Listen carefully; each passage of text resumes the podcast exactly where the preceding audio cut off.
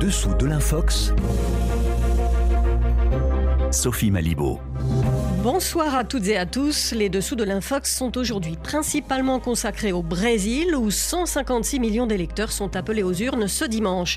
On assiste à un duel Lula-Bolsonaro miné par l'offensive de désinformation d'un président sortant qui ne conçoit pas l'éventualité de la défaite qui se profile. C'est tout le système électoral qui est ciblé par les Infox, à commencer par les sondages, nous dira Grégory Genevrier. Nous en parlons avec deux observateurs sur place au Brésil et avec notre consoeur de la rédaction brésilienne de RFI, Marcia Béchara. Puis cap sur le Mali avec Bilal Sagaedou, journaliste et fact-checker du site Ben Béré. Il revient sur un récit imaginaire, modèle de conspirationnisme, maintes fois débusqué. L'histoire du vol 513 de Santiago Airlines continue de hanter les réseaux.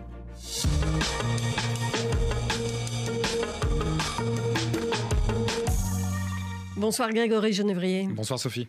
Au Brésil, les derniers sondages donnent l'avantage à Luis Ignacio Lula da Silva, loin devant le président sortant, Jair Bolsonaro.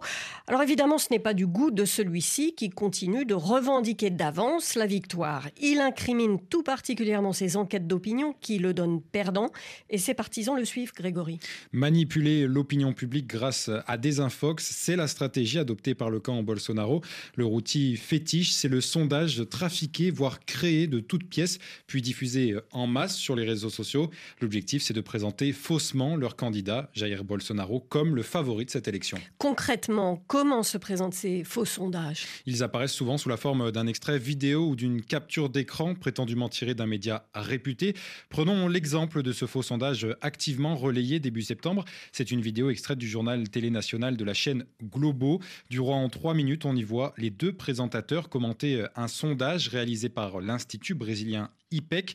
Infographie euh, à l'appui, les deux journalistes avancent que Bolsonaro enregistre 46% des intentions de vote, loin devant Lula et ses 31%. Jair Bolsonaro do PL apareceu com 44% nas três primeiras pesquisas. Agora oscilou para 46. Tout porte à croire que c'est vrai, mais en réalité, l'infographie a été trafiquée. Le score des deux candidats a également été inversé. Idem pour la bande-son habilement modifiée, vous venez de l'entendre. Il suffit de remonter à la source originelle pour découvrir la supercherie. Bon, mais alors, à quoi ça sert de faire croire que Bolsonaro est devant dans les sondages? Déjà, cela sert à mobiliser ses partisans et au contraire à décourager le camp adverse. L'objectif euh, ici, c'est surtout de préparer les consciences au discours de la pseudo-fraude électorale. Jair euh, Bolsonaro instille ce narratif depuis plusieurs années, à l'instar de Donald Trump aux États-Unis. Le président euh, brésilien laisse entendre qu'il ne reconnaîtra pas la légitimité du résultat s'il ne gagne pas. Ces militants, euh, d'ailleurs, eux, n'hésitent pas à agiter le spectre d'une contestation violente en cas de défaite. Et sur quoi repose cette fausse théorie d'une fraude massive? Eh bien, elle s'appuie sur de nombreuses infox visant l'utilisation du vote électronique, comme souvent accusé de faciliter la fraude.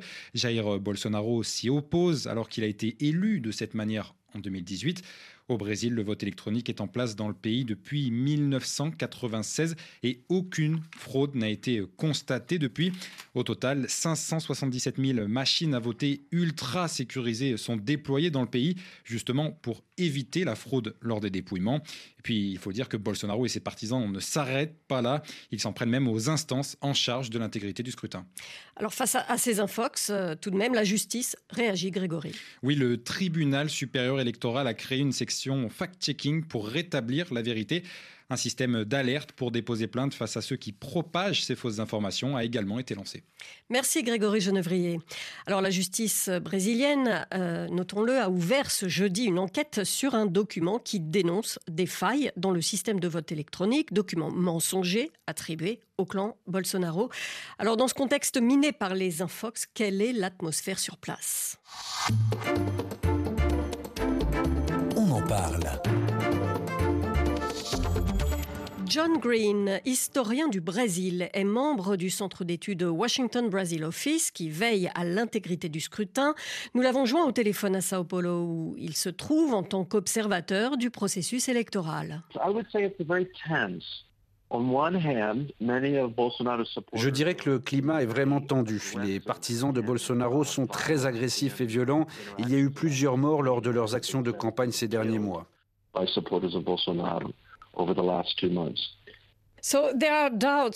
fait, c'est la validité du processus démocratique qui est mise en cause. Some people doubt it? Yes, uh, it's very ironic. Oui, c'est vraiment absurde. Hein. Le Brésil recourt aux machines à voter électroniques depuis 1996 et Bolsonaro a gagné aux dernières élections présidentielles et aussi plusieurs fois au Congrès avec ces machines. Mais il déclare depuis qu'elles ne sont pas fiables et favorisent la fraude, bien qu'il n'y ait jamais eu de preuve de cela par le passé. Il y a un mécanisme vraiment sérieux en place pour garantir une élection libre et transparente. Pourquoi fait-il tout ça Je crois qu'il essaie juste de suivre l'exemple de Donald Trump aux États-Unis. Comme il sait d'avance qu'il va perdre, il conteste déjà la validité du scrutin. C'est de cette façon qu'il pense consolider sa base. Les 20 à 30% qui le soutiennent, il leur fait croire qu'il y aura de la fraude et donc que si Lula l'emporte, il ne sera pas un président légitime. C'est ainsi qu'une majorité de républicains aux États-Unis pense que Donald Trump s'est fait voler la victoire. Je pense que c'est ce que Bolsonaro essaie de faire au Brésil. You know very well what's going on in Washington also and uh, les difficultés de Donald Trump avec la justice aujourd'hui ne pourraient-elles pas dissuader le président brésilien de suivre son exemple? The, the steps of Trump? Well, I mean, one of the concerns many people have une inquiétude que beaucoup partagent ici sur la base des menaces proférées par Bolsonaro lui-même, c'est qu'il procède à l'enrôlement de groupuscules armés, à une mobilisation au sein de la police militaire ou des milices paramilitaires ou autres groupes armés violents qui opèrent à Rio de Janeiro. Même si Trump a échoué en faisant ça, il n'y a aucune indication à ce stade qui permette d'affirmer que cela dissuade Bolsonaro de faire la même chose. Rien ne permet de dire qu'il renonce à mettre ses menaces à exécution. Il est peut-être un peu plus discret là-dessus, il ne dévoile pas ce qu'il a l'intention de faire explicitement, mais c'est une de ses méthodes, et c'est préoccupant. Ses partisans le soutiennent aveuglément à la façon des partisans de Trump aux États-Unis, donc ils considèrent les poursuites judiciaires contre Trump comme des persécutions injustes contre le leader politique qu'ils admirent.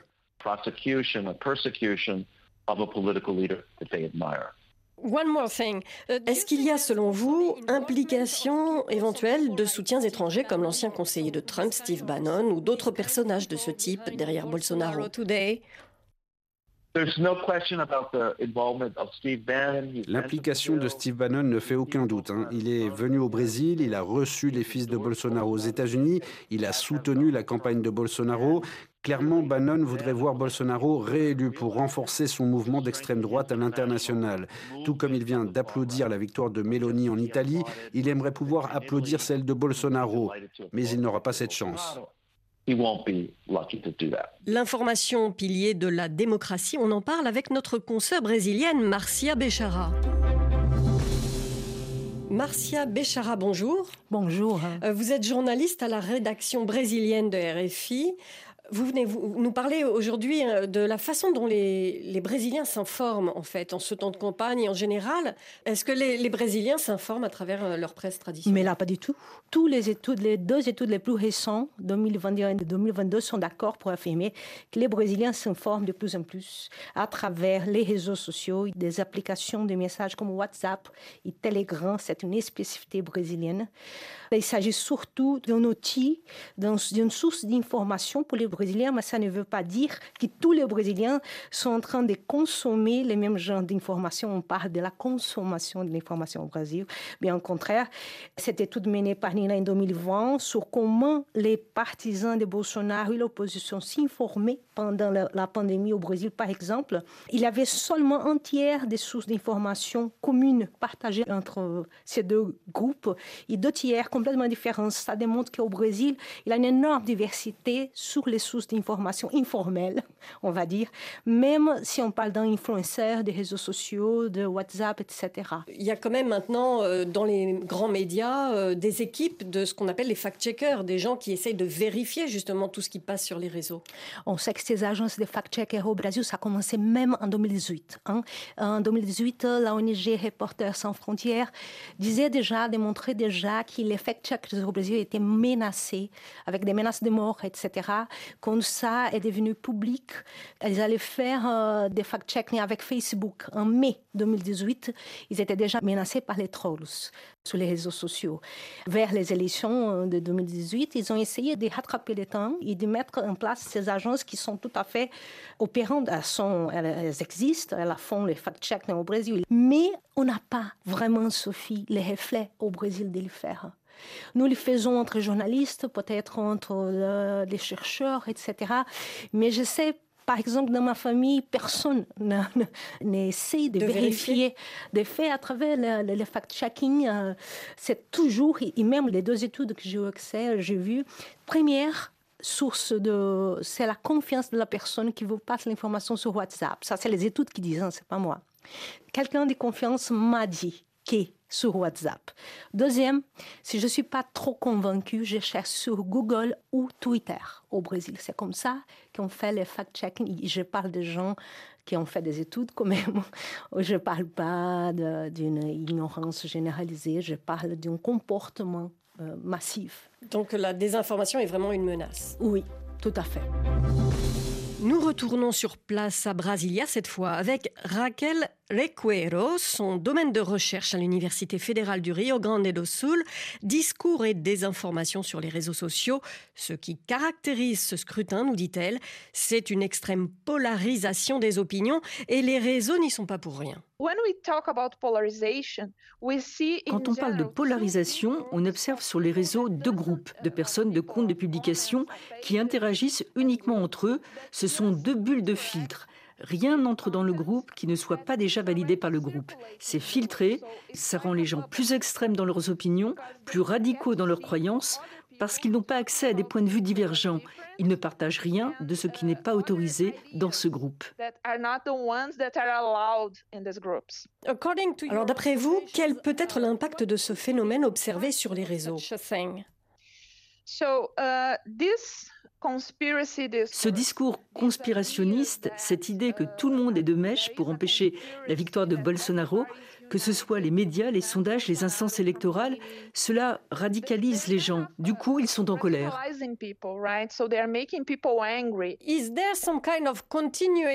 que l'on observe une sorte de continuité dans le discours de Bolsonaro pendant la durée de son mandat et en campagne électorale? Is it still the same kind of topics? Plus ou moins, il a toujours critiqué le système électoral. Je ne peux pas me souvenir d'un moment où il se serait montré favorable au système électoral. Il a toujours défendu le coup d'État militaire, la dictature militaire qui a duré plus de 20 ans. Bolsonaro fait partie des politiciens qui défendent cette période. Il parle de gouvernement militaire et refuse d'employer le terme dictature. C'est du révisionnisme. Il a été un président violent dans ses relations à l'opposition, avec un discours agressif jusqu'à aujourd'hui. Ça n'a pas changé. Simplement maintenant, il concentre ses attaques contre le système électoral.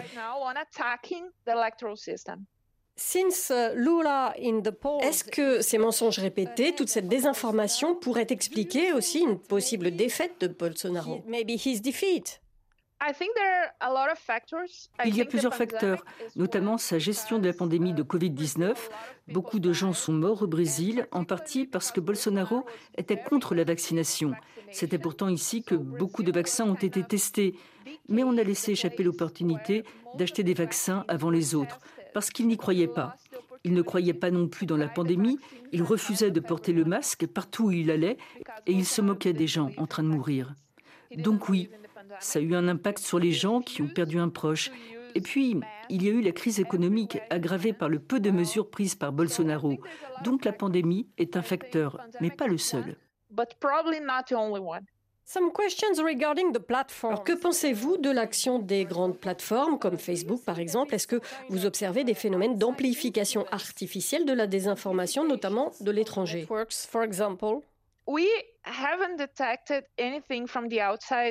Écoutez, nous n'avons rien détecté de tel, mais c'est très difficile de savoir ce qu'il en est car nous n'avons pas accès aux API de Facebook, le protocole qui permet les échanges de données. Donc n'importe qui peut se dire brésilien et interférer sans que l'on puisse le détecter. Ce que l'on sait néanmoins, c'est qu'il y a beaucoup d'automatisation pour relayer la propagande. C'est ce que l'on constate. Et on voit aussi des élus qui recourent aux grandes plateformes pour répandre la désinformation. C'est un système complexe. Il se passe beaucoup de choses et c'est sans doute assez difficile pour les plateformes de réguler tout ça sans tomber dans la censure. Car la désinformation s'adapte, Des contenus inauthentiques apparaissent comme de simples opinions. C'est difficile pour les plateformes de modérer ce type de contenu. On verra avec les résultats du vote ce dimanche euh, si les réseaux ont amplifié artificiellement la menace. C'est en tout cas une échéance avec de gros enjeux pour la démocratie. Vérification faite.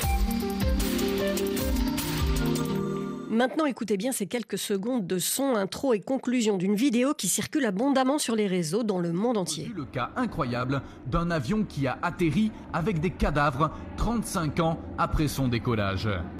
Pourtant, les critiques de l'histoire du vol 513 insistent sur le fait qu'il ne s'agit que d'une légende urbaine ou d'une histoire pour faire vendre des journaux. Voilà, tout est dit, mais ça vaut le coup tout de même d'en reparler avec Bilal Sagaedou. Nous avons appelé au Mali le journaliste fact-checker du site Ben Bereverif. Il raconte. D'après l'histoire telle qu'elle racontée dans la vidéo, c'est un avion qui aurait décollé en Allemagne de l'Ouest après 35 ans. Dans certaines versions, on parle de 37 ans. L'avion est réapparu au, Brésil, à Porto Alegre, avec des cadavres à bord. 92 cadavres.